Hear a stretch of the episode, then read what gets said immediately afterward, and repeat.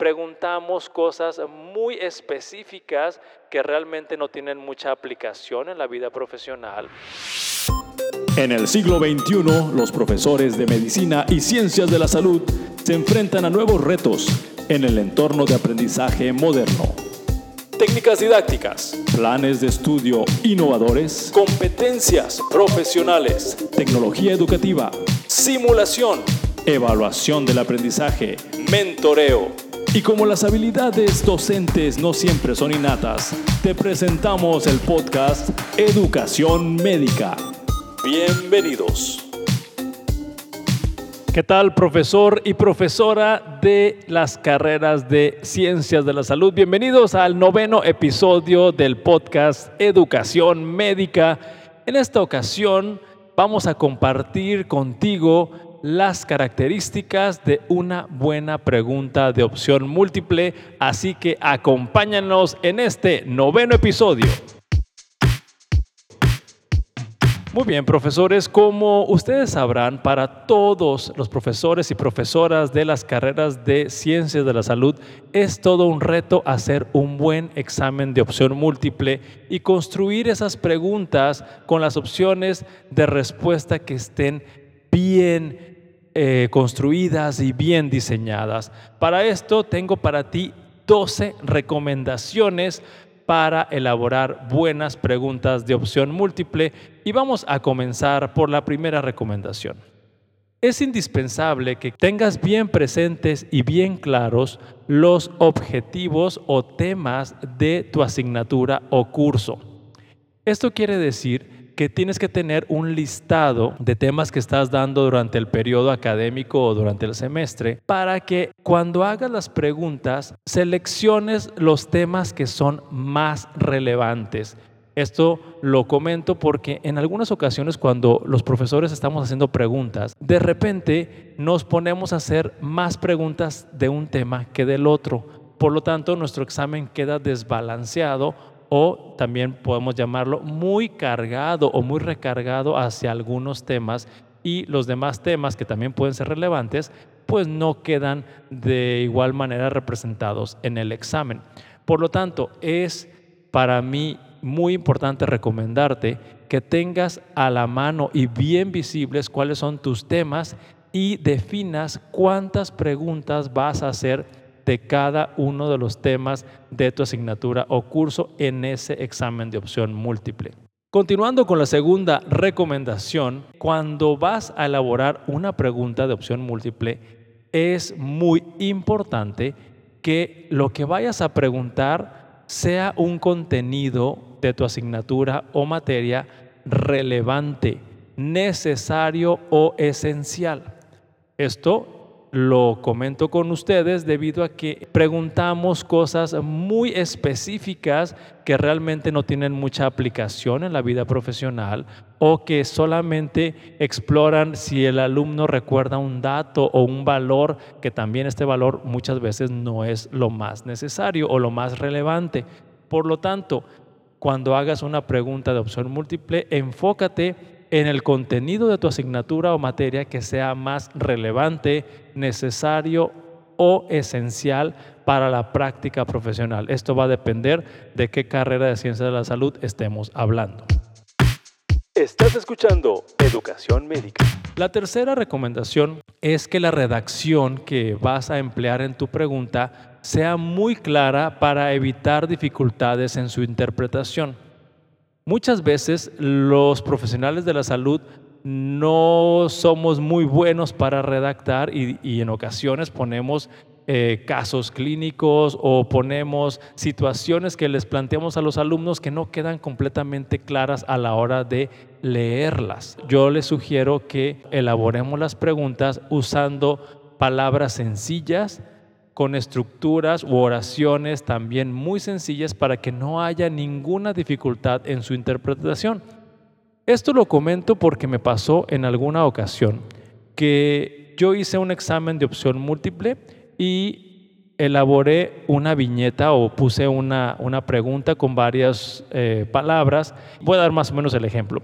Puse la fiebre, el escalofrío y el malestar general implican que dos puntos y luego las opciones de respuesta. Y lo que me sorprendió fue que muchos alumnos de mi curso levantaban la mano durante el examen para decirme, doctor, ¿qué quiere decir la palabra implica? Esta duda yo no la podía creer porque yo suponía que no estaba utilizando ninguna palabra muy rebuscada y muy fuera del alcance de la comprensión de mis alumnos. Por lo tanto, les sugiero que cuando elaboremos alguna pregunta utilicemos palabras sencillas que todos nuestros alumnos las puedan comprender. Esto también lo hago sobre todo si en tu escuela de medicina o de cualquier carrera de ciencia de la salud existen alumnos extranjeros cuyo idioma materno no es el español y ellos pudieran tener más dificultades a leer algunas palabras que no son tan comunes en el vocabulario que ellos dominan. Pasando a la cuarta recomendación sobre las preguntas de opción múltiple, vamos a hablar de que las preguntas que tú vas a elaborar sean de el nivel adecuado para los estudiantes de tu curso o de tu asignatura. Esto se relaciona mucho con el punto 2 que acabamos de hablar, que el contenido sea relevante, necesario o esencial.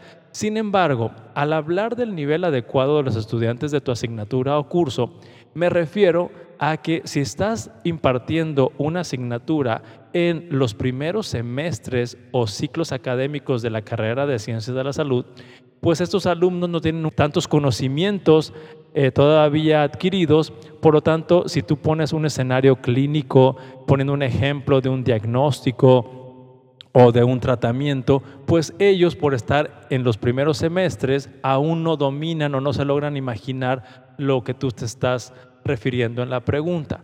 Sin embargo, los estudiantes de los últimos ciclos académicos o últimos semestres de una carrera profesional, ellos ya tienen más capacidad de establecer diagnósticos, de establecer tratamientos o de entender situaciones clínicas que les son familiares porque ya las han estudiado a lo largo de una carrera profesional en ciencias de la salud. Por lo tanto, los estudiantes de los primeros semestres tienen que tener contextos más sencillos para hacer las preguntas y los estudiantes de los últimos semestres o ciclos académicos tienen que tener escenarios o, situaciones más complejas porque su nivel es mayor. La quinta recomendación es que cuando hagas una pregunta de opción múltiple, verifiques que solamente estés preguntando una sola cosa. Esto solamente lo voy a explicar de esa manera. Nada más verifica que solamente estés preguntando una sola cosa. La sexta. La sexta recomendación es para aquellos profesores que les gusta hacer casos clínicos o colocar una viñeta para que el estudiante pueda analizar la información presentada en esa pregunta con algunas variables y posteriormente conteste eh, lo que le estás preguntando. Estás escuchando Educación Médica. Sin embargo, hay profesores que ponen demasiada información y demasiados distractores en ese texto.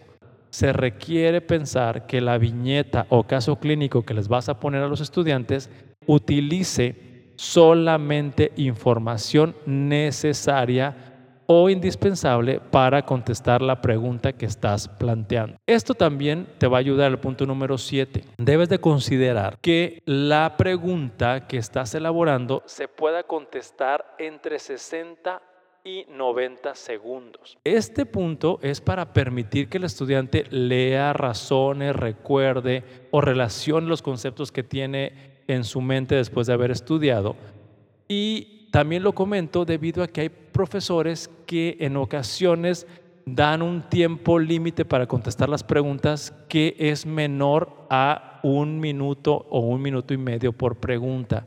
Y en esta situación pones en estrés a los estudiantes y estás valorando rapidez y precisión en lugar de estar evaluando si los alumnos dominan el contenido de una asignatura o materia.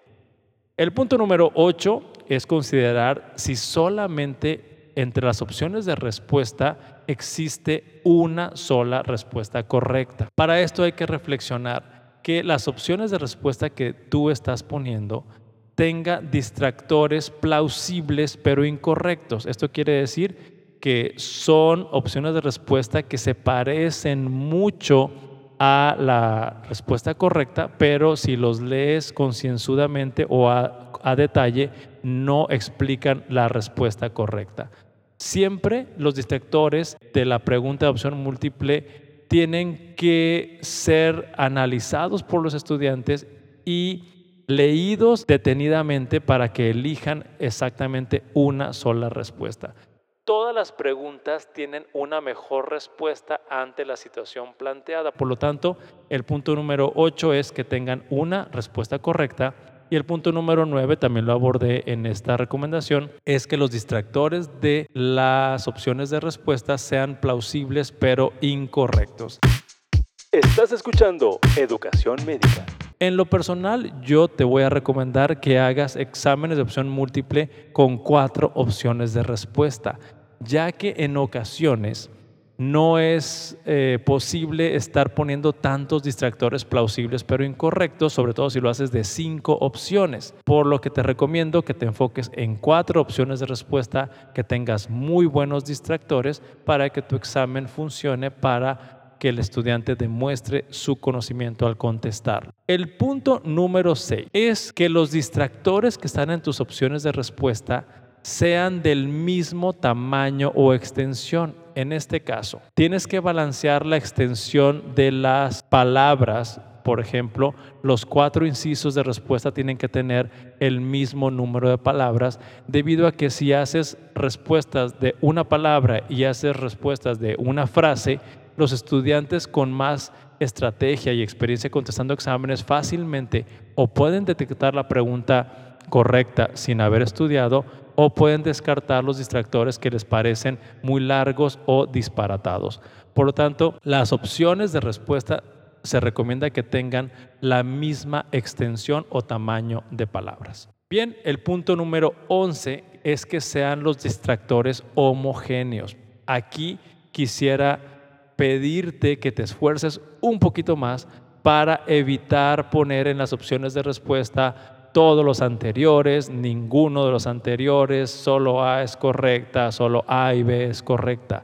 Tenemos que esforzarnos para tener cuatro opciones de respuesta homogéneos en concepto y en extensión de palabras. Sería el punto número 11. Y por último, sería deseable y muy indispensable que cada una de tus preguntas esté libre de errores ortográficos. Y bueno, profesores y profesoras, hemos recorrido las 12 características de una muy buena pregunta de opción múltiple. Si tienes alguna duda, si quieres más información, te pido que nos contactes a través de nuestras redes sociales y también si tú tienes eh, la oportunidad de escribirme un correo, lo puedes hacer eh, escribiendo al correo ismael.piedra.gmail.com y de esta manera estaremos en contacto compartiendo más información que te permita ser un mejor profesor. Gracias por escucharnos. También puedes seguirnos a través de redes sociales como Facebook, buscándonos como Educación Médica MX y en Instagram como educación-médica MX.